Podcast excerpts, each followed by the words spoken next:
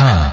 Herzlich willkommen beim Radiokanal K. Mein Name ist Christian Gassane. Bevor wir zu der Sendung Polyphon kommen, möchte ich euch noch kurz darauf hinweisen, dass es noch einen zweiten Teil gibt, wo am 29. Juli 2018 rauskommt. Viel Spaß mit Polyphon. Ready, steady, Läuft. go. Die unmittelbare Form der Warenzirkulation ist W gleich G gleich W. Verwandlung von Ware in Geld und Rückverwandlung von Geld in Ware verkaufen, um zu kaufen. Neben dieser Form finden wir aber eine zweite, spezifisch unterschiedene vor, die Form G gleich W gleich G. Verwandlung von Geld in Ware und Rückverwandlung von Ware in Geld. Kaufen, um zu verkaufen. Was hast du uns da vorgelesen zu? Das war aus dem ersten Band des Kapitals von Karl Marx. Ich muss schon sagen, Thomas, das ist jetzt nicht gerade Backlektüre. Ich verstehe das nicht so einfach auf Anhieb. Wie bist du eigentlich darauf gekommen, eine Sendung darüber zu machen? Warum ich die Sendung gemacht habe? Nun, es ist, also das Buch ist 2017 150 Jahre alt geworden und das ist schon ein recht beachtliches Alter. Und es wird immer noch von Leuten gelesen, die den Kapitalismus verstehen wollen. Und das fand ich sehr beeindruckend. Dass jemand ein Buch schreibt über den Kapitalismus und dann wird es 150 Jahre später immer noch gelesen. Und zwar nicht als historisches Buch, also als eins über den Kapitalismus des 19. Jahrhunderts. Die meisten, die es lesen, lesen es, um die heutige Wirtschaft zu verstehen. Hm, okay. Das Kapital besteht ja, so viel ich weiß, aus drei Bänden. Marx hat dabei nur das erste davon selber geschrieben. Und zwar war das 1867. Hast du mal da drin gelesen zu? Mm, Thomas, fast nichts, wenn ich ehrlich bin. Natürlich kenne ich das Gesicht von Marx und ich weiß auch ungefähr, für was er steht. Aber das Kapital, sein Hauptwerk zu lesen, war mir dann doch immer ein bisschen zu viel. Wie bist du denn darauf gekommen, Thomas? Ich habe damit schon vor ein paar Jahren angefangen in Berlin.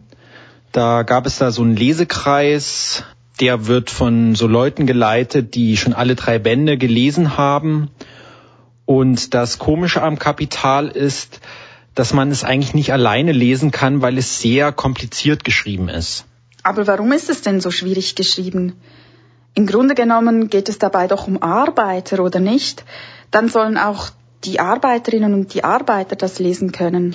Ja, das ist was, wo auch Marx dran verzweifelt ist, dass seine Arbeiten teilweise von Leuten nicht verstanden werden konnten. Und zum Glück gibt es heute ganz gute Einführungen in seine Werke. Das Kapital blieb ja ein unvollendetes Werk. Er selbst hat ja nur den ersten Band veröffentlicht. Die anderen zwei hat dann sein Kollege Friedrich Engels aus den handschriftlichen Manuskripten zusammengeschrieben. War sicher nicht ganz einfach. Aber ähm, lass uns jetzt ein bisschen mehr darüber sprechen, was im Kapital eigentlich drinsteht. Was können wir von den zwei Stunden erwarten? Ich habe mich zuerst mit zwei Leuten getroffen, die sich sehr intensiv mit Marx auseinandergesetzt haben. Michael Heinrich ist jemand, der sich schon seit 40 Jahren mit seinen Schriften beschäftigt und ich glaube, jede Frage beantworten kann. Und mit Elena Lange habe ich gesprochen. Sie beschäftigt sich auch schon seit ihrer Jugend mit der Materie. Beide habe ich gebeten, eine Einführung in die Ideen des Buches Das Kapital zu geben. Und beide haben natürlich sofort beschritten, dass man das in so kurzer Zeit nicht machen kann. Und man merkt, dass sich schon sehr viele Menschen sehr intensiv mit diesen drei Büchern von Marx beschäftigt haben. Jeder und jeder hat ihre eigene Interpretation und es muss immer alles ganz, ganz genau formuliert werden. Okay, Thomas, jetzt bin ich aber gespannt. Und ich hoffe, ihr da draußen seid das auch. Das ist eine Sendung von Polyphon. Schön, hört ihr zu. Das Mal ist es ein bisschen anders als sonst. Wir haben uns gleich äh, zwei Stunden Zeit genommen, um uns mit dem Kapital von Karl Marx vertraut zu machen. In Kapital, diesem Hauptwerk von Karl Marx, hat Marx versucht, den Kapitalismus zu analysieren. Das heißt, er wollte die Funktionsweise des Kapitalismus ergründen. Hören wir doch einfach mal rein, was Marx uns heute noch sagen kann.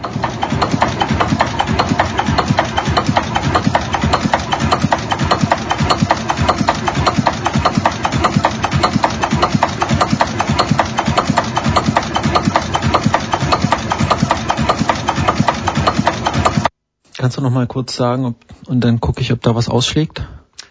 Ja, kannst du mich so verstehen? Ja. Ist das alles Ist es so gut? Dann gehe ich okay. auch so vielleicht so weit weg. Ja, Michael, vielen Dank, dass du dich mit mir triffst. Ich habe dich heute eingeladen, damit du uns das Kapital in einer Stunde erklärst. Ich hoffe, du bist bereit dafür. Ja, das ist eine Herausforderung. Ich würde damit anfangen, dich zu bitten, dich kurz vorzustellen. Ja, mein Name ist Michael Heinrich. Ich lebe und arbeite seit vielen, vielen Jahren in Berlin. Ich habe hier Politikwissenschaften studiert. Ich hatte eine Professur für Volkswirtschaftslehre und habe mich äh, sehr intensiv mit dem Marxischen Werk beschäftigt, mit der Entstehung, Entwicklung seiner Theorie, aber auch dann mit dem Kapital als einem analytischen Instrument, um den gegenwärtigen Kapitalismus äh, zu verstehen. Ich habe sowohl wissenschaftliche Werke über die Marxische Theorie verfasst, wie die Wissenschaft vom Wert, als auch einführende, etwa die Einführung in die Kritik der politischen Ökonomie, was äh, im Grunde eine Einführung in die drei Bände des Kapitals ist. Warum sollte man das Kapital heute noch lesen? Die Überlegung, ob das Kapital nicht äh, veraltet ist angesichts dieser 150 Jahre, die sollte man schon ernst nehmen sich allerdings dann auch überlegen, was ist denn überhaupt der Gegenstand des Kapitals? Worum geht's da?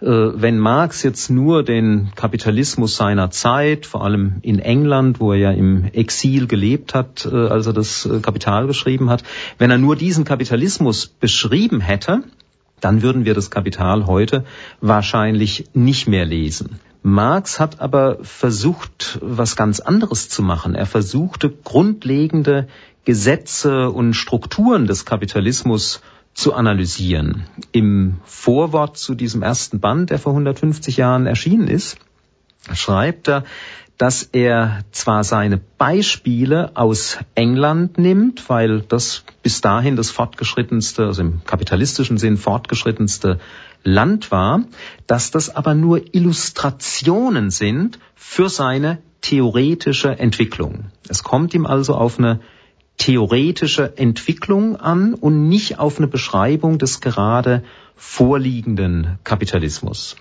Am Ende vom dritten Band, da blickt er zurück und fasst so ein bisschen zusammen, was er gemacht hat, und da spricht er davon, dass er die kapitalistische Produktionsweise in ihrem idealen Durchschnitt dargestellt hat. Idealer Durchschnitt, finde ich, ist eine sehr treffende Bezeichnung.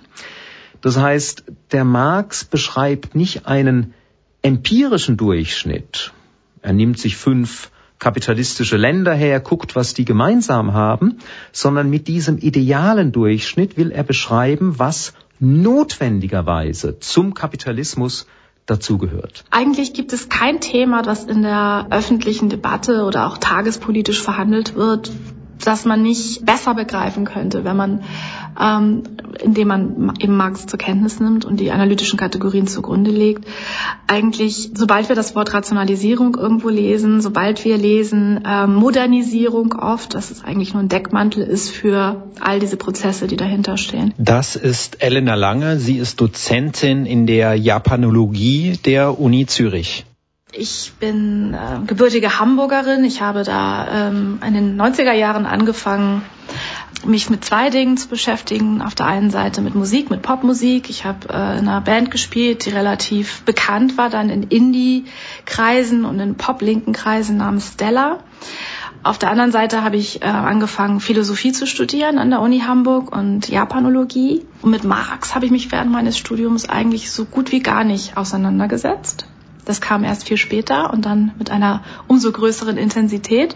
Und als ich mit dem Studium fertig war, habe ich mir überlegt, ja, mit der Musikkarriere ging es so Pi mal Daumen gut, schlecht, wie auch immer. Ich wollte aber weitermachen mit, ähm, mit dem Lernen und ähm, gucken, was es, was es noch zu entdecken gibt. Und ich wollte dann promovieren und ich bin hatte keine Lust mehr auf Deutschland und bin dann nach Japan gegangen für zwei Jahre. Die wirklich erste intensive Beschäftigung mit Marx, und wir reden jetzt, wollen ja über die Kritik der politischen Ökonomie reden, das ist ja nun wirklich das Kernstück der Marxischen Theorie, begann eigentlich erst vor sieben Jahren, als ich mit der Dissertation fertig war und mich entschlossen habe zu habilitieren. Und so bin ich zu Marx gekommen, weil ich gemerkt habe, es ist immer der Hintergrund gewesen von allem, was ich gemacht habe. Sei es nun linke Politik, äh, sei es aber auch die linken Kontexte, in denen ich als Künstlerin unterwegs war. Und mich hat nun wirklich interessiert, wie eigentlich genau findet die Kritik der Gesellschaft statt bei Marx?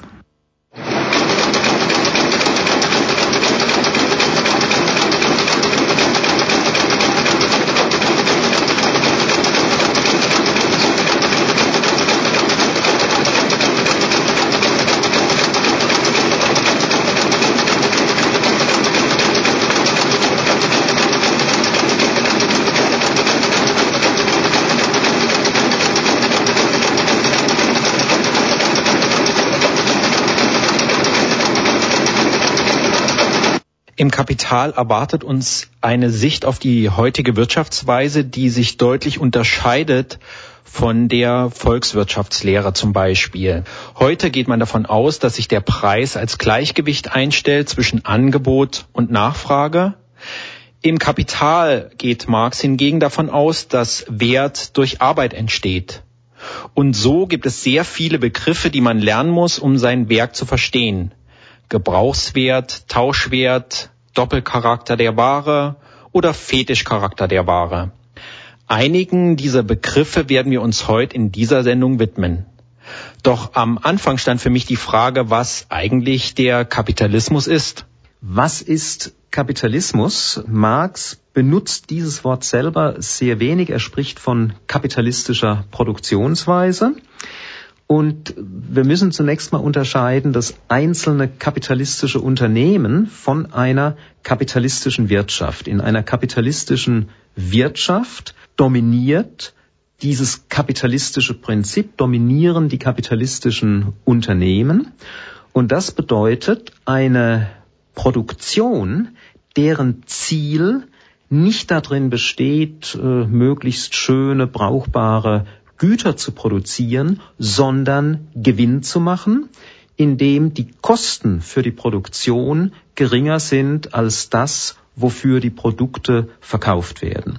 Kapitalismus hat zum einen zur Voraussetzung, dass wir eine Tauschwirtschaft haben, dass getauscht wird, dass Produkte gekauft und verkauft werden. Und sie hat, und er hat zweitens zur Voraussetzung, dass die Produktion als einzigen Zweck hat, den Profit.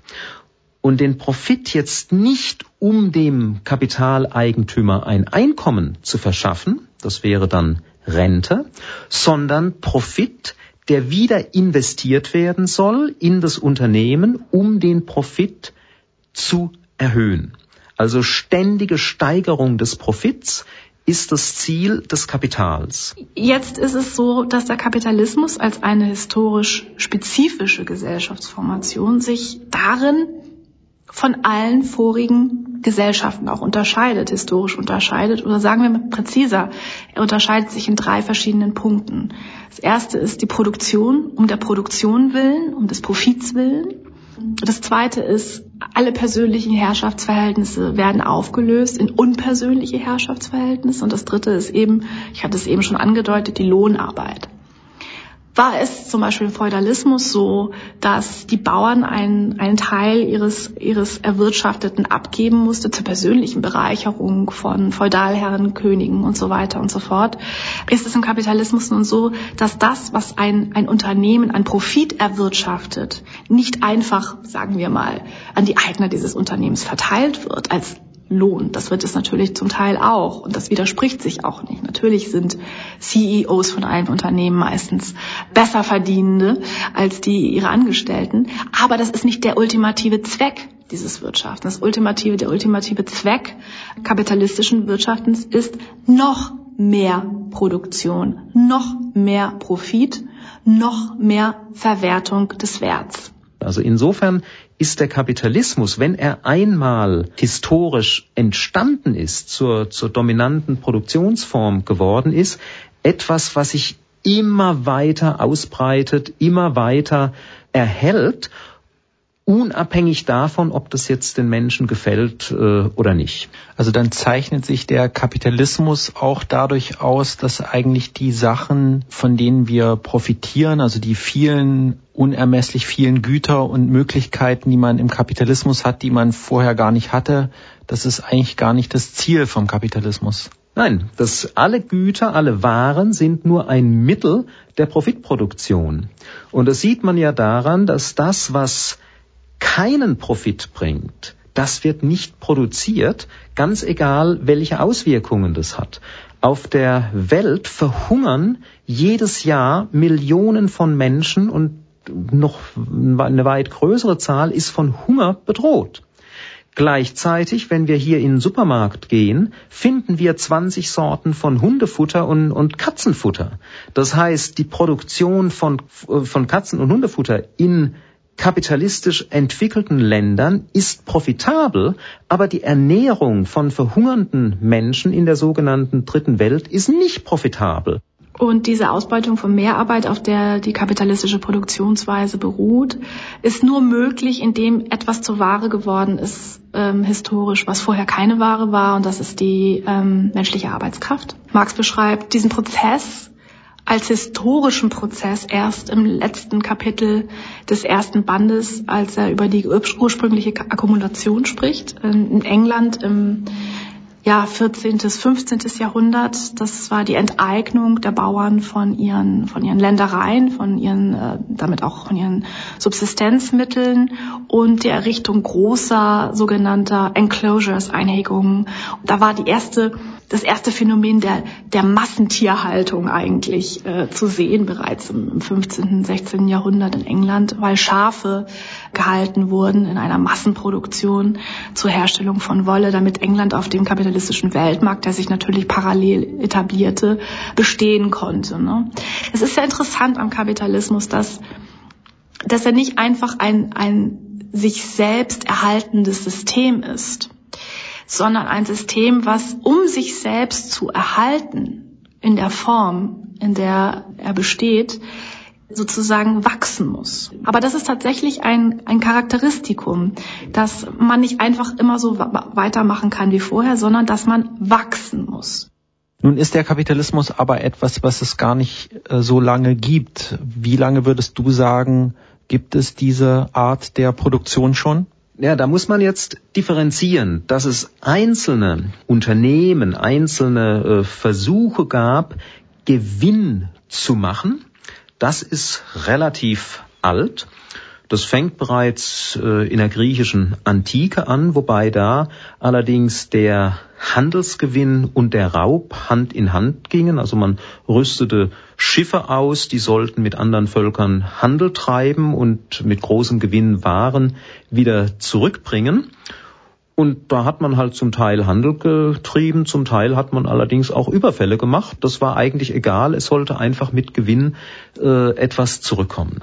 Dass wir aber nicht nur einen Handelskapitalismus haben, sondern wirklich einen in der Produktion wurzelnden Kapitalismus, das also produziert wird, nicht für den Eigenbedarf oder für einen sehr lokal begrenzten Bedarf, sondern für einen großen Markt und dass es da einzig und allein auf den Gewinn äh, ankommt, das hat sich erst so in den letzten vier, fünfhundert Jahren entwickelt. Also insofern ist der Kapitalismus als dominante Produktionsweise in der menschlichen Geschichte etwas ziemlich Junges und er musste da auch mit zum Teil sehr gewaltsamen Methoden gegen die Menschen durchgesetzt werden. Ich würde da gerne nochmal nachfragen, frühere Wirtschaftsformen, also wie zum Beispiel im alten Rom, ich meine, da gab es ja auch schon Waren, es gab Geld, ähm, Waren wurden gegen Geld getauscht, es gab Kredite,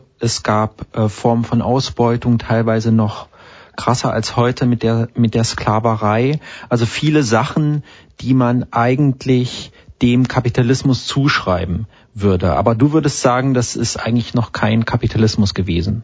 Es ist kein Kapitalismus als Produktionsweise gewesen. Du hast jetzt äh, viele Sachen aufgezählt, die existierten, wie äh, Waren, Geld, Kredit. Eine Sache, die nicht existiert hat, äh, hast du auch ausgelassen, die Lohnarbeit. Lohnarbeit war ein Randphänomen im, in der Antike. Es gab die Sklaverei, es gab auch ein paar Tagelöhner, aber es gab keine Lohnarbeit. Und Lohnarbeit ist aber ein ganz entscheidendes Merkmal der kapitalistischen Produktionsweise. Aber wer kam dann auf die Idee, nach Profitmaximierung zu produzieren, so wie wir es heute im Kapitalismus kennen? Naja, das ist ja nicht eine Idee, die da jemand hatte und dann fängt er damit an und alle anderen schreien Hurra, äh, wir machen's auch. Die Entstehung des neuzeitlichen Kapitalismus ist ein sehr äh, komplexer Vorgang, den hat niemand geplant. Äh, da hatte also niemand eine Idee, die er dann eingeführt hat. Ich würde es bis zum gewissen Grad sogar sagen, es kamen mehrere Zufälligkeiten zusammen. Also das ist kein unausweichliches Ergebnis der Geschichte, dass wir irgendwann Kapitalismus äh, haben mussten. Das, was Marx dann schließlich im Kapital beschreibt, in dem Abschnitt über die sogenannte ursprüngliche Akkumulation, also wo es um die Entstehung des Kapitalismus in, in England ging. Da ging es zunächst mal darum, dass die Landbesitzer, die adligen Landbesitzer, gemerkt haben, aufgrund der guten Konjunktur in Kontinentaleuropa können sie eigentlich mehr Geld machen, wenn sie Schafwirtschaft betreiben, also Schafe, die dann Wolle liefern, als wenn sie von den kleinen Bauern Abgaben verlangen. Du hast äh, ja gesagt, dass das die Lohnarbeit, also für die Arbeit Lohn zu bekommen, etwas ist, was mit dem Kapitalismus zusammenhängt. Wie war das denn früher organisiert? Also früher gab es ja auch Geld. Wie wurde früher gearbeitet? Früher, also ich hatte es eben schon angedeutet, also früher ähm, Geld brauchte man natürlich zu ein, in einem bestimmten Maße zur Geld, äh, zur Warenzirkulation. Ne? Es war damals natürlich ein, ein, wichtiges, ein wichtiges Mittel, ein Hilfsmittel. Aber der Endzweck des, des Warentausches war die Befriedigung von bestimmten Bedürfnissen in einem bestimmten Maße. Das, was damals, was uns heute verrückt vorkommt, dass eine unglaublich reiche, mit unglaublichem Reichtum ausgestattete Herrscherklasse oder Herrscherkaste, wie auch immer, also einer Masse von, von, von Menschen gegenüberstand, die keine Mittel zur Befriedigung ihrer eigenen Bedürfnisse hatten. Ähm, aber das, das Irrationale ist eben heute, dass, dass das Geld als Selbstzweck zum Selbstzweck geworden ist.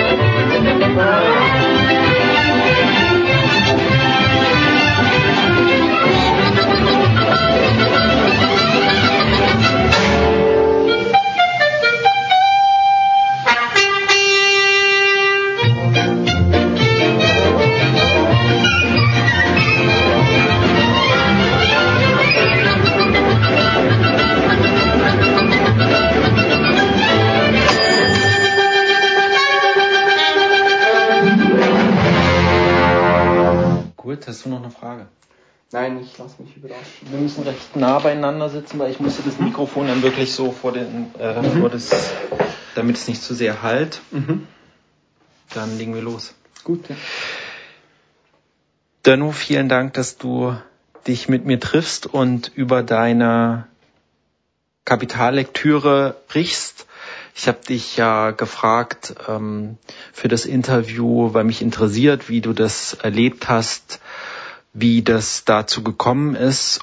Mich würde am Anfang interessieren, wie ist es dazu gekommen, dass du das Kapital gelesen hast? Ja, ursprünglich äh, habe ich halt in meinem Leben wie viele andere auch gemerkt, dass man für alles bezahlen muss und sich deswegen irgendwie um eine Erwerbsquelle kümmern muss. Und wie bei vielen anderen auch, war das bei mir halt die Arbeitskraft zu verkaufen, also sich einen Job zu suchen und sich dann durchzusetzen, diesen Job zu bekommen, sich dort zu bewähren und das auszuhalten und am Schluss immer mit einem beschränkten Geldbeutel dazustehen das war halt eine Unannehmlichkeit, wo ich dann mich auf die Suche gemacht habe danach, warum das eigentlich so ist und warum in dieser Wirtschaft das funktioniert, so funktioniert. Und dann wurde ein Kapitallesekreis in der Stadt, in der ich lebe, in Bern angeboten. Und ich wusste einfach, dass sich Marx in diesem, in diesem Buch der Frage annimmt, dass er dort systematisch diese Wirtschaft erklärt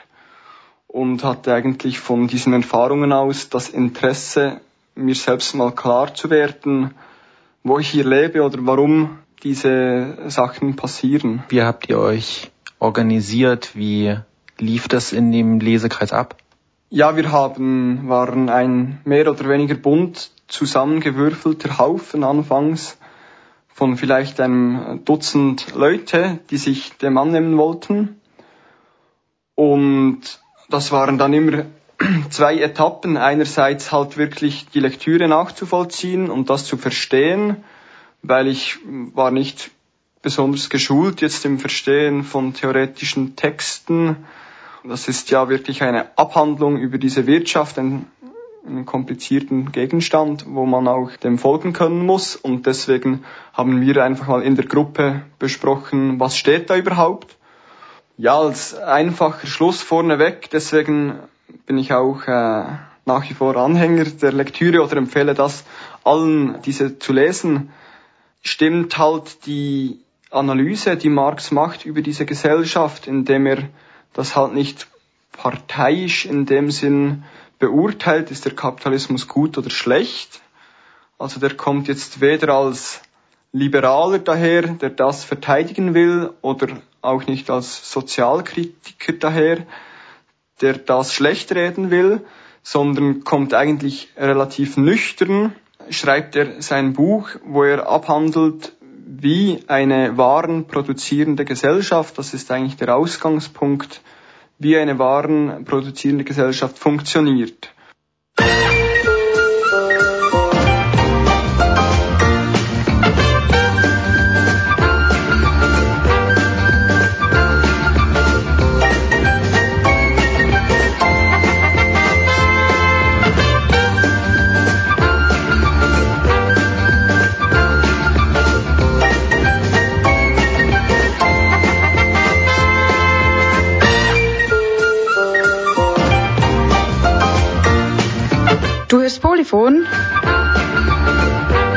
Heute mit der Frage, was ist eigentlich das Kapital von Karl Marx?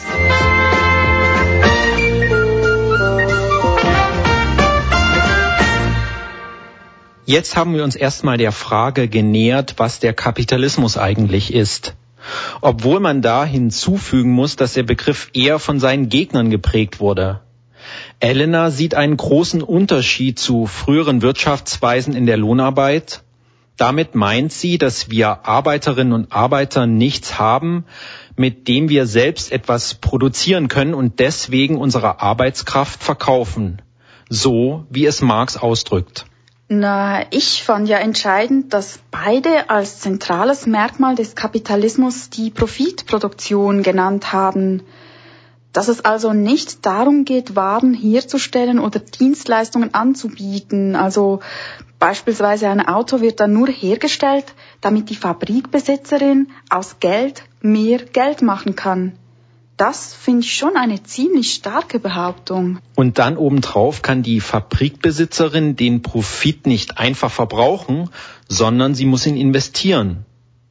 Sie muss also versuchen, immer mehr Autos zu bauen, sonst würde sie in der Konkurrenz untergehen. Hm.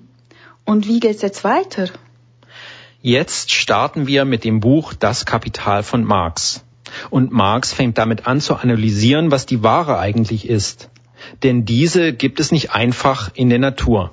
Die Ware ist zunächst ein äußerer Gegenstand, ein Ding, das durch seine Eigenschaften menschliche Bedürfnisse irgendeiner Art befriedigt. Die Natur dieser Bedürfnisse, also ob sie zum Beispiel dem Magen oder der Fantasie entspringen, ändert nichts an der Sache. Es handelt sich hier auch nicht darum, wie die Sache das menschliche Bedürfnis befriedigt, ob unmittelbar als Lebensmittel, das heißt als Gegenstand des Genusses, oder auf einem Umweg, als Produktionsmittel. So fängt das Kapital an. Ja, das Kapital sollte ursprünglich vier Bände umfassen, drei theoretische Bände zur Analyse der kapitalistischen Produktionsweise, ein vierter Band zur Geschichte der Theorie. Was wir heute kennen, sind diese drei Bände. Den vierten Band hat er nie wirklich in Angriff genommen. Es gibt ein paar Vorstudien dazu, aber kein wirkliches äh, Manuskript für den vierten Band, was zuweilen als vierter Band bezeichnet wird. Die Theorien über den Mehrwert sind eigentlich was ganz anderes. Und diese drei Bände, die wir heute kennen, die vorliegen, von denen hat Marx selber nur einen einzigen, den ersten Band veröffentlicht und die Bände zwei und drei. Die liegen vor in einer Edition seines Freundes Friedrich Engels, die Engels nach dem Tode von Marx aus dem Nachlass herausgegeben hat, wo er sehr stark in den Text eingegriffen hat. Diese drei Bände nun, die drei theoretischen Bände, die analysieren Grundkategorien und Entwicklungstendenzen der kapitalistischen Produktionsweise auf einem relativ hohen Abstraktionsniveau. Also die analysieren nicht den englischen Kapitalismus oder den europäischen Kapitalismus seiner Zeit, sondern die versuchen wirklich äh, darzustellen, was ist Kapitalismus, was gehört dazu. Es geht um, es fängt an mit bereits Grundkategorien Ware und Geld. Dann wird ein sehr allgemeiner Kapitalbegriff skizziert. Dann geht es darum, wie das Kapital den Mehrwert produziert. Mehrwert, das ist das, was dem Gewinn und, und Profit zugrunde liegt. Nach dem Produktionsprozess des Kapitals wird der Zirkulationsprozess betrachtet und dann schließlich erst nach dieser Grundlage, das sind immerhin zwei Bände, werden die ökonomischen Formen betrachtet, die uns im Alltag entgegenkommen. Das ist Profit, das ist Zins, das sind die Marktpreise der Unternehmen, das ist die Grundrente. Also alles das im Grunde, womit wir im Alltag umgehen, das kommt erst im dritten Band. Deswegen muss man auch diese drei Bände als eine Einheit betrachten und sollte, wenn man sich damit auseinandersetzt, auch möglichst diese drei Bände dann zusammen studieren und sich nicht etwa nur auf den ersten oder gar den Anfang des ersten beschränken. Marx betrachtet die Ware als Ausgangskategorie. Und das ist jetzt keine willkürliche Wahl, sondern wenn wir uns im Kapitalismus umsehen, dann wird hier sozusagen alles zur Ware. Alles ist verkaufbar und kaufbar. Und die erste Frage ist, was ist denn überhaupt eine Ware? Und eine Ware ist eben nicht einfach nur ein Produkt, sondern es ist ein Produkt, das getauscht wird. Und wenn es getauscht wird, dann müssen wir uns das Tauschverhältnis anschauen. Und genau das ist Gegenstand des ersten Kapitels, das Austauschverhältnis der Ware. Und da fängt Marx eben mit einem beliebigen Beispiel an von Rock und Leinwand. Da könnte auch jedes andere Beispiel stehen. Nehmen wir zwei Waren, etwa einen Rock und zehn Ellen Leinwand. Der erste hat den zweifachen Wert der letzteren, so dass, wenn 10 Ellen Leinwand gleich W, der Rock gleich 2W. Marx macht ja eine wichtige Unterscheidung zwischen Gebrauchswert und Tauschwert. Das ist eine Unterscheidung, die sich in der heutigen Ökonomie nicht findet. Also wenn man heute Wirtschaftswissenschaften studiert, dann hört man davon nichts. Wie erklärt sich dieser Unterschied? Also erstmal, Marx war nicht der Erste, der die Unterscheidung zwischen Gebrauchswert und Tauschwert gemacht hat. Es ist eine Unterscheidung, die der Ware, und zwar der Ware in kapitalistischen Verhältnissen allein zukommt. Das hat auch schon äh, Smith gesehen, das hat Ricardo bereits gesehen. Ähm, was Smith und Ricardo nicht gesehen haben, äh, im Gegensatz zu Marx, ist die historische Spezifität dieses, dieses Tauschwerts eines ganz bestimmt, eines ganz bestimmten gesellschaftlichen Werts, der der Ware inhärent ist. Eben dadurch, dass der Kapitalismus überhaupt gar nicht an der Produktion von sinnvollen und Bedürfnisse befriedigten Gebrauchswerten interessiert ist, sondern eben nur an, am Profit selbst, am Geld, oder wie wir auch sagen, an der Form des abstrakten Reichtums, müssen wir sehen, es gibt einen, einen Wert, den Tauschwert oder den, dann konkreter den Wert, der sich radikal vom Gebrauchswert unterscheidet. Ein Produkt, zum Beispiel ein Kuchen, den ich backe, der hat einen Gebrauchswert, eine bestimmte Nützlichkeit für mich oder für andere. Er schmeckt gut, wenn ich Hunger habe, dann macht er mich satt. Derselbe Kuchen als eine Ware, also als ein Produkt betrachtet, das ausgetauscht werden soll, bekommt eine zusätzliche Eigenschaft, nämlich den Tauschwert. Ich kann gegen diesen Kuchen so und so viel eintauschen von etwas anderem. Das ist aber nur der Fall, wenn es überhaupt um Tauschverhältnisse geht. Das heißt, der Gebrauchswert, der kommt dem Produkt als solchem zu, der hängt davon ab, von den physikalischen Eigenschaften der Stoffe, die ich da für meinen Kuchen verwendet habe. Der Tauschwert ist eine rein gesellschaftliche Angelegenheit. Wenn ich keinen Tausch habe, dann gibt es auch keinen Tauschwert. Marx geht nun noch eine Stufe weiter und sagt, na, wenn die verschiedenen Produkte Tauschwerte haben, Gibt es dann viele Tauschwerte oder gibt es einen oder liegt nicht dem Tauschwert etwas zugrunde? Und das, was nun dem Tauschwert zugrunde liegt, das bezeichnet er als Wert. Wir müssen also bei Marx bereits ganz am Anfang drei Begriffe ganz streng unterscheiden. Gebrauchswert, Tauschwert und Wert. Ich war ja auch mal in einem Kapitalkurs und dann haben wir darüber debattiert, wenn wir jetzt zu Hause zum Beispiel einen Kuchen backen, wo ist dann eigentlich da der Tauschwert und Gebrauchswert? Weder das eine noch das andere, weil ein zu Hause, geback, zu Hause gebackener Kuchen ist keine Ware. Und ein zu Hause gebackener Kuchen, selbst wenn du den auf dem Flohmarkt verkaufst, ist auch keine Ware, weil er nicht unter Lohnarbeitsbedingungen hergestellt wurde. Wenn ich dich aber anstelle und ich gebe dir Geld dafür, dass du acht Stunden am Tag für mich arbeitest und in der Zeit musst du auch Kuchen backen und den dann auch noch verkaufen, dann haben wir Gebrauchswert und Tauschwert.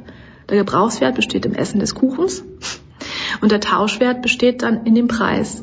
Die Frage ist doch aber die, was ist sozusagen das Gemeinsame von verschiedenen Waren, die sich auf dem Markt tauschen lassen? Und das kann eben selbst wieder nicht irgendeine Ware sein, die einen ganz bestimmten Gebrauchswert hat. Das heißt, es muss eine ganz spezielle Ware sein.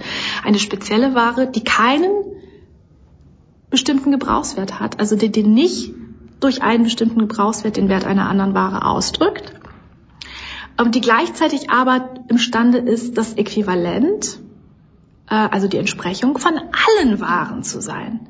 Es muss etwas sein, was sozusagen den Wert von jeder einzelnen Ware, aber von keiner spezifischen Ware auszudrücken, auszudrücken imstande ist. Und das ist das Geld.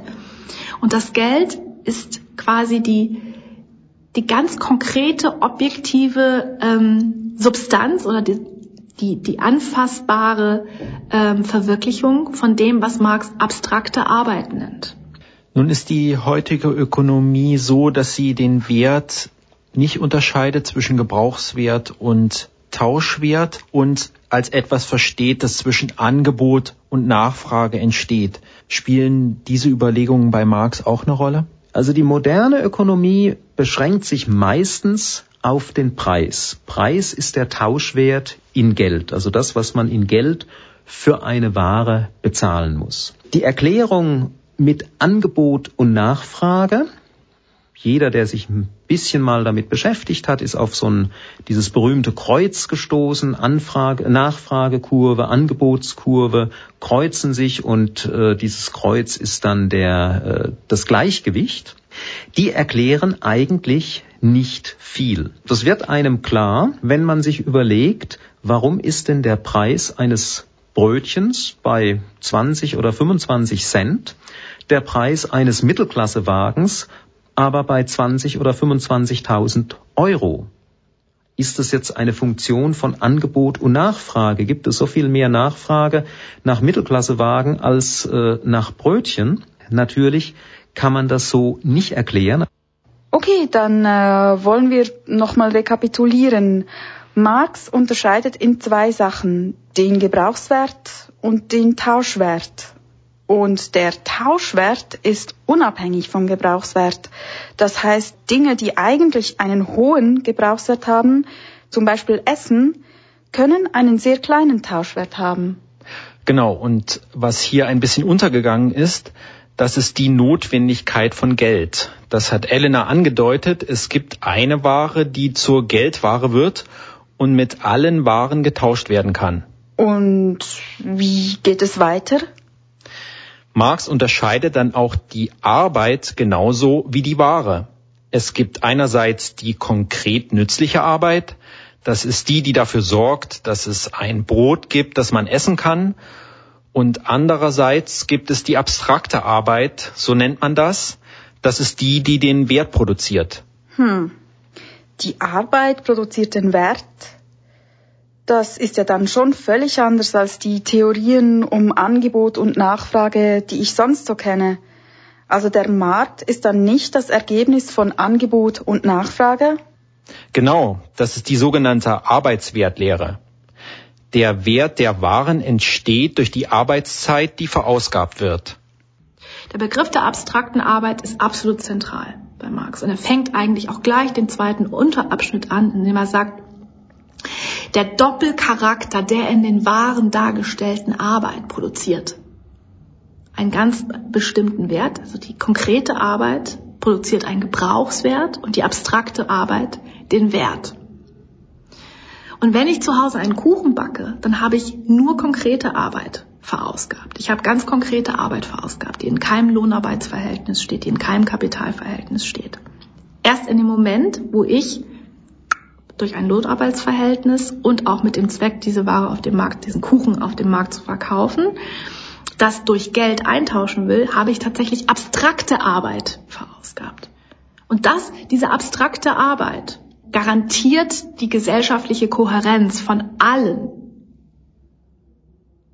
Austauschakten und Austauschverhältnissen auf dem kapitalistischen Wertmarkt. Marx schaut nach der Arbeit, nach dem Arbeitsaufwand, der nötig ist, um die Produkte zu produzieren. So hat schon Adam Smith den Unterschied im Wert von Wasser und Diamanten erklärt. Wasser, zumindest in, in den europäischen Gefilden, ist etwas, was sehr verbreitet ist, was man sich also ohne allzu großen Arbeitsaufwand verschaffen kann während für Diamanten ein enormer Aufwand nötig ist, um zunächst mal die Lagerstätten zu finden, um so eine Diamantenmine zu bauen, die dann auch relativ schnell erschöpft ist.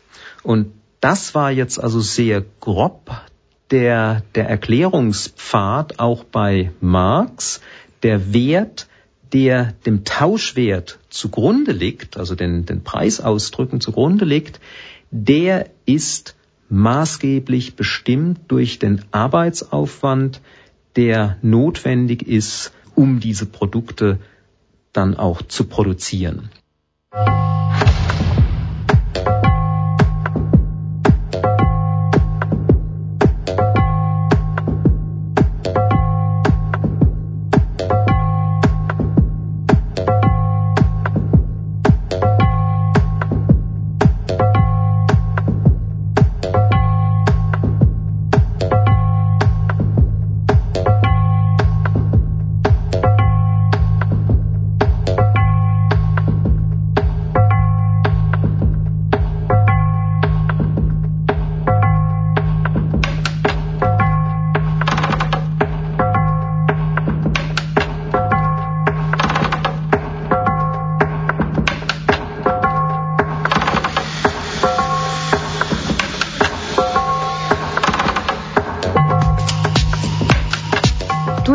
Polyphon mit einer Einführung in das Kapital von Karl Marx. Das ist das wichtigste Werk von dem Philosophen Marx, in dem dieser versucht, die allgemeine Funktionsweise des Kapitalismus zu erklären.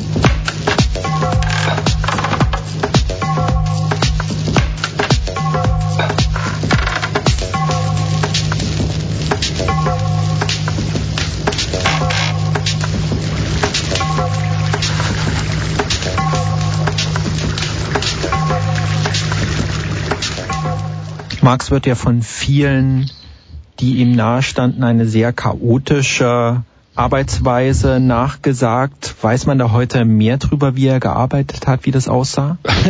chaotisch trifft wahrscheinlich die Art und Weise, was, also was, was man nachvollziehen kann, was man sehen kann. Er, er fängt vieles an, lässt es wieder liegen, nimmt es wieder auf, ähm, unterbricht es. Es gibt Unterbrechungen auch in der Arbeit am Kapital, die vielleicht heute schwer verständlich sind. Also er nimmt sich ein Jahr lang quasi, zieht er sich von der Arbeit am Kapital zurück, um ein, ein politisches Pamphlet gegen einen Herrn Vogt zu schreiben, den heute niemand mehr kennt. Aber es ist dann so ein bisschen schwer verständlich, warum er also die eigentlich wichtigere Arbeit am Kapital dafür unterbricht. Das könnte man sozusagen als das Chaotische beschreiben. Das ist Christian Frings. Mit ihm habe ich gesprochen, um mehr darüber zu erfahren, wie die drei Bücher des Kapitals überhaupt entstanden sind. Also ich lebe in Köln, bin Aktivist, Autor, Übersetzer. Meine politische Sozialisation hat in den 1970er Jahren stattgefunden, als es sehr verbreitet war, sehr gründlich das Kapital zu lesen. Ich habe so ab 1900 1973 das erste Mal an einem Kapitalkurs teilgenommen und da war dann von Anfang an klar, das dauert jetzt drei Jahre, sich alle drei Bände zu erarbeiten. Gut, und ich habe mich dann halt weiterhin sowohl mit dem Kapital, mit Marx, als auch mit praktischen Anwendungen davon, sprich Klassenkämpfen, internationalen Kämpfen und so weiter beschäftigt und war auch anderweitig politisch aktiv Anfang der 80er Jahre in der Hausbesetzerbewegung. Christian berichtet mir auch darüber, dass Marx neben seiner chaotischen Arbeitsweise auch sehr beeindruckende Fähigkeiten hatte. Was aber für den Außenstehenden als Chaos aussieht, wird kompensiert durch etwas, was ganz bemerkenswert an Marx ist, nämlich sein unglaubliches Gedächtnis. Er kann also auch nach fünf, sechs Jahren ähm, oder wie lange äh, kann er bestimmte Fäden wieder aufnehmen. Er greift auch auf seine eigenen Skripte und ähm, Exzerpte und, und Manuskripte immer wieder zurück, legt sich ein Verzeichnis davon an, arbeitet also wirklich über 20 Jahre für sich selbst, auch wenn das nach außen vielleicht nicht so sichtbar ist, in eigentlich einer sehr, sehr systematischen Weise. Das bildet sich nicht ab in irgendwelchen super dokumentierten Zettelkästen oder heute hätten wir da irgendwelche Excel-Tabellen oder sowas. Aber es ist in seinem Kopf, man merkt es, es ist in seinem Kopf präsent, wie er sich immer wieder auf äh, frühere Sachen bezieht, die wieder aufgreift, weiterverarbeitet. Von daher würde ich sagen, es ist also eine äußerlich chaotische und innerlich extrem systematische Arbeitsweise. Ich habe dich ja auch für das Interview gefragt, um mehr über die Hintergründe der Entstehung des Kapitals zu erfahren. Und für mich war, als ich angefangen habe, diese Sendung zu produzieren, sehr beeindruckend, ja, welchen, welche Wirkmacht das Kapital hat, wie viel das rezipiert wurde, wie oft darüber geschrieben wurde. Das kann man fast schon mit der Bibel vergleichen.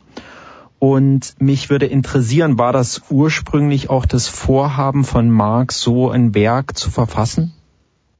Es gibt so Briefe, da, da witzeln dann Engels, Marx oder auch seine Frau Jenny darüber, dass er halt ein möglichst dickes Buch vorlegen muss, ja, um auf dem, auf dem Markt äh, zu reüssieren, um da etwas anzubieten. Ähm, das war schon sicherlich auch ein gewisser Ehrgeiz und ähm, gutes gibt es auch den Streit, ob nicht manche historische Ausführungen, die ich übrigens alle für, für ganz großartig halte, aber ob die auch dazu beitragen sollten, da so ein dickes Buch draus zu machen. Wenn wir uns den Entstehungsprozess des Kapital angucken, dann ist nicht ganz klar, ob es Marx das wirklich klar war, dass er, dass er so tief da einsteigen würde.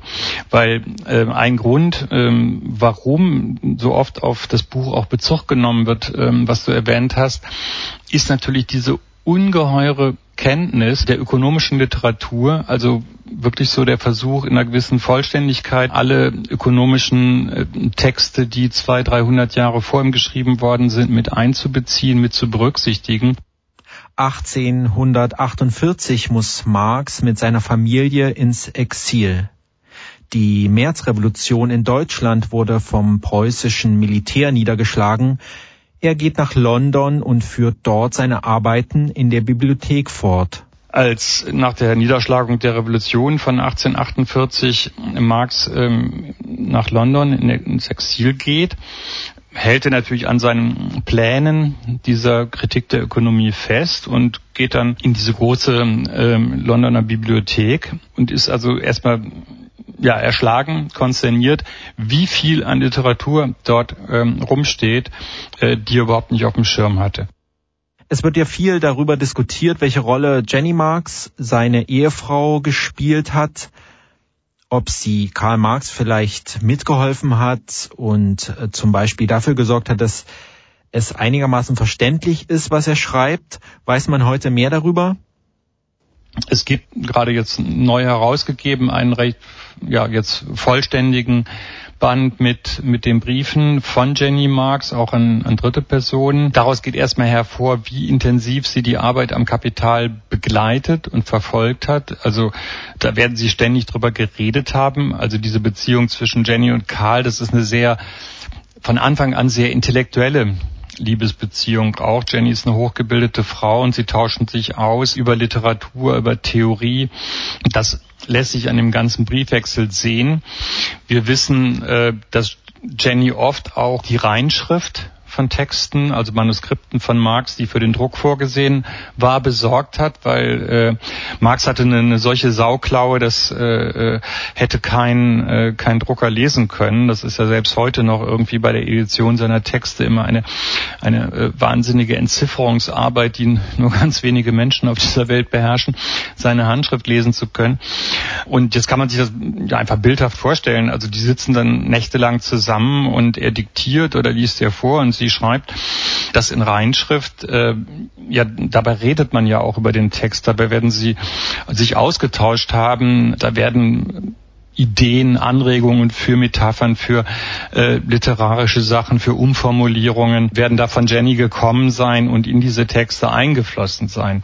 Es ist ja auch, wenn man mal den Stil und die ganze Abfassung des ersten Bandes vergleicht mit dem zweiten und dritten Band, der aus diesen Manuskripten entstanden ist, das ist äh, ein, ein, ein Wahnsinnsunterschied zwischen einem im ersten Band einem Text, der ganz viel mit Weltliteratur arbeitet, von Goethe über Shakespeare, die Griechen und was weiß ich, äh, immer solche Sachen herangezogen werden, nach, nach immer auch eine, eine Suche erkennbar ist nach, nach schönen Metaphern oder Verdeutlichungen. Und äh, da fallen der zweite und dritte Band die Manuskripte, die Marx also ähm, allein in seinem Studierstübchen äh, oder in der Bibliothek geschrieben hat, deutlich ab dagegen. Marx hatte ja keinen Lehrstuhl und er ist auch nicht Professor geworden. Wie konnte er das finanzieren? Also zum Beispiel die ganze Arbeit in der Londoner Bibliothek. Marx hatte ja keinen Lehrstuhl und war, hatte keine Professur und war nicht so institutionell in die Wissenschaft der damaligen Zeit eingebunden. Wie konnte er die viele Arbeit zum Beispiel in der Londoner Bibliothek überhaupt finanzieren? Ursprünglich wollte, wollte Marx ja Professor werden. Er hatte mit seinem Freund Bruno Bauer schon irgendwie den Plan gefasst, dass sie in Bonn an die Universität gehen. Ich denke, für uns heute ist das ein großes Glück, dass ihm das verwehrt blieben ist, dass es nicht gelungen ist, weil man weiß ja halt nicht, wie, wie weit man sich da nicht doch äh, anpasst, wenn man eben sich etabliert in dieser institutionalisierten Wissenschaft.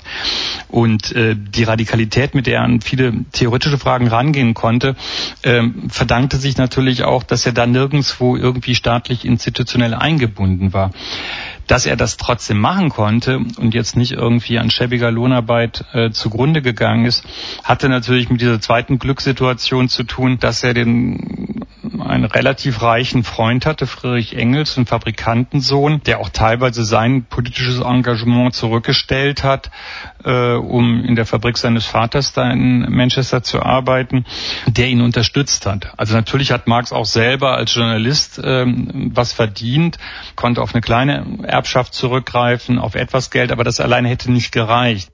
1867 wird ja dann die erste Auflage vom Kapital, vom ersten Band äh, mit 1000 Stück veröffentlicht. Heute gibt es sicher ein paar mehr Exemplare. Wie wurde das damals aufgenommen? Gar nicht. kurz, kurz zu sagen, die Resonanz auf die Veröffentlichung ist ist äh, enttäuschend. Es gibt schon kurz nach dem Erscheinen also Briefe auch von, von Jenny Marx, wo sie sagt, also diese blöden Deutschen, die ignorieren das. Oder sie schreibt an, an eine Freundin in Hannover, Zitat, wenn die Arbeiter eine Ahnung von der Aufopferung hätten, die nötig war, dies Werk, das nur für sie und in ihrem Interesse geschrieben ist, zu vollenden, so würden sie vielleicht etwas mehr Interesse zeigen. Nebenbei äußert Jenny auch einen weiteren Hintergrund, warum diese fehlende Resonanz so enttäuschend ist, weil die Familie Marx hatte sich ganz, ganz ernsthaft äh, davon erwartet, dass jetzt ein bisschen mehr Geld reinkommt. Also für so ein Buch, so ein dickes Buch, wenn sich das gut verkaufte, da bekam ein Autor dann schon ordentlich Geld. Marx soll später mal gesagt haben, das, was er für das Schreiben dieses Buch bekommen hätte, äh, das hätte noch nicht mal gereicht, um die Zigarren zu bezahlen, die, während, die er während der Niederschrift geraucht hätte. Ähm, also das war nicht viel. Christian Frings, vielen Dank, dass du uns einen Einblick, einen sehr bunten Einblick in die Hintergründe der Entstehung des Kapitals gegeben hast und uns von zum Beispiel Marx Sauklaue berichten konntest. Vielen Dank. Okay, ich danke auch. So, sollen wir jetzt eine gegenseitige Lernkontrolle machen? Genau, so stelle ich mir das auch in den Kapitalschulungen vor. So hießen die doch auch früher bei vielen linken Organisationen, oder nicht? Also was, was hast du mitgenommen? Hm, nee, fäng lieber du mal an. Okay, also wir haben den ersten Teil der Einführung in das Kapital gehört und angefangen haben wir mit der Ware als einer sehr zentralen Voraussetzung im Kapitalismus. Schematisch unterteilt Marx die Ware in ihren Gebrauchswert und ihren Tauschwert. Der Gebrauchswert ist, dass ich mit einem Fahrrad schneller vorankomme als zu Fuß und der Tauschwert ist vereinfacht gesagt das, was ich als Geld dafür bekomme. Sue, was hast du gelernt? Hm, einiges.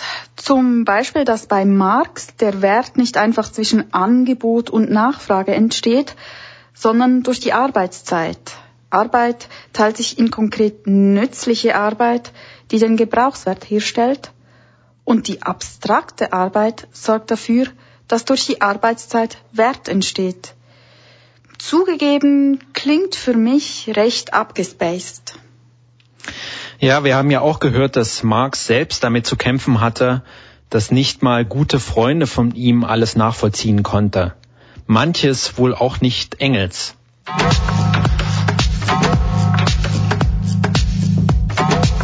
Damit sind wir nun am Ende des ersten Teils unserer kleinen Schulung, naja, Einführung in das Kapital von Karl Marx angelangt. Das ist eine Sendung der monatlichen Themensendung Polyphon. Im zweiten Teil erfahren wir dann erst, was das Kapital eigentlich ist und was der Fetischcharakter davon ist. Also ich bin schon recht gespannt. Und du?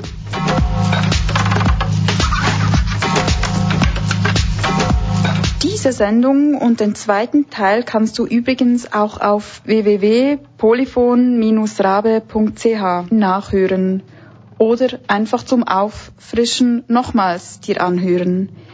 Ich bin Su, die Sendung produziert hat Thomas Brückmann.